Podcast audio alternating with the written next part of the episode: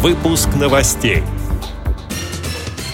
В подмосковном Реутове создана экспериментальная площадка по обучению детей с нарушением зрения.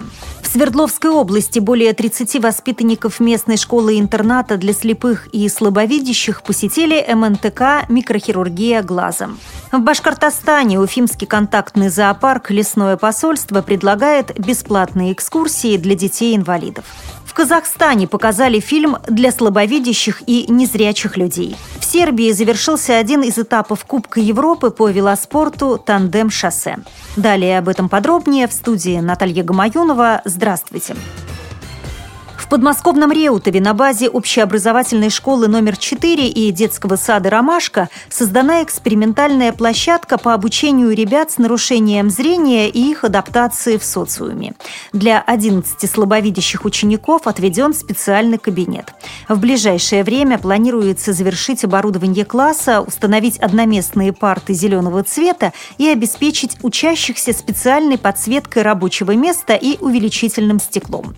Режим у первоклассников первоклашек щадящий три урока по 35 минут. Но со следующего года они перейдут в обычные классы со стандартной учебной программой. Как сообщает сайт «Подмосковье сегодня», 11 нынешних первоклассников – это выпускники детского сада «Ромашка», где на протяжении нескольких лет с ними занимались тифлопедагоги.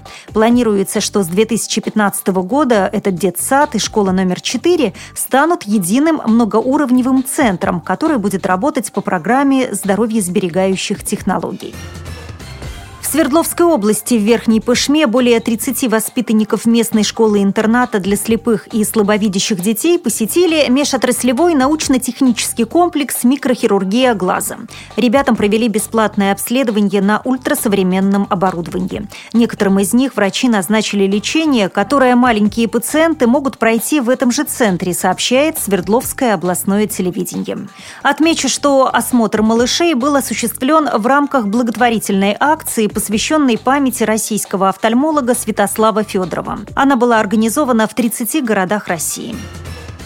В Башкортостане в рамках благотворительной акции «День добра» Уфимский контактный зоопарк «Лесное посольство» каждый последний вторник месяца открывает двери для бесплатного посещения. Во время экскурсии детям-инвалидам, ребятам из неблагополучных семей и воспитанникам детдомов и специализированных интернатов не просто рассказывают о животных, но и разрешают покормить и потрогать их.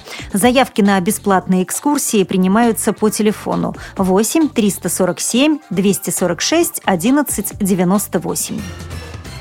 Далее новости зарубежья. В столице Казахстана Алма-Аты в кинотеатре «Кинопарк» прошел показ фильма с тифлокомментарием «Строители» Адельхана Ержанова, сообщает сайт bnews.kz.ru. Организатором культпохода для слабовидящих и незрячих людей выступил общественный фонд «Аржан» в рамках совместного проекта с московским филиалом фонда «Роза Люксембург» и при поддержке кинопарк «Мультиплекс Синемас». Исполнительный директор фонда «Аржан» Кассиет Амарова отмечает, что в настоящее время в республике, согласно официальной статистике, проживает более 680 тысяч людей с нарушениями зрения, 20 тысяч из которых – инвалиды по зрению. Мы очень надеемся, что данный проект поможет их социализации в культурной среде. Конец цитаты. В Сербии, в Белграде, прошел один из этапов Кубка Европы по велоспорту «Тандем-шоссе». Рассказывает тренер российской сборной Вячеслав Шелудяков. Первый день мужчины соревновались в групповой гонке, кольцевой гонке. Им преодолели 10 кругов, 58 километров. Ближайший наш экипаж российский был представленный Еркулиным Александром и Шатрыгиным Сергеем, Свердловская область, четвертое место. Еще один наш экипаж, Тамбовская область, Чурилов Сергей и Попов Сергей, восьмое место. Э, победителем в групповой гонке стали польские спортсмены, на втором месте австрийские спортсмены. И на третьем месте им всего пол колеса проиграли. Вот наши ребята, венгерские спортсмены были. Это групповая гонка. На следующий день они стартовали еще в индивидуальной гонке на два круга, 96 километров общей дистанции получилось. И здесь как раз наши ребята опередили на 6 секунд венгерских спортсменов и по общей классификации они заняли третье место. То есть они стали третьими и в индивидуальной гонке, и по генеральной классификации третье место. У девчат э, победителем групповой гонки, ну причем как и в групповой, так и в индивидуальной, там места не менялись. Русские спортсмены, это э, они чемпионки мира 2013 года. На втором месте Полушкина Эмма Елиферова Наталья, Тульской области, Тамбовской области, подсчет у нас по договору совместно с Тульской областью. И на третьем месте Камбарова Ольга, Кошелева Светлана, тоже российские спортсмены, Тульская область, Тамбовская область. И аналогичные были результаты и в индивидуальной гонке. Групповая гонка у них была на 8 кругов, 46,4 километра у женщин. Индивидуальная гонка, так же как и у мужчин, 1,6 километра на два круга. Аналогичные места они тоже заняли, и в результате по генеральной классификации они так и остались. Первое место польских спортсменов, второе и третье место наши российские спортсмены.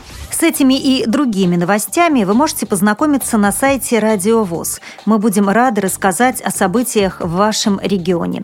Пишите нам по адресу новости собакарадиовоз.ру. Всего доброго и до встречи!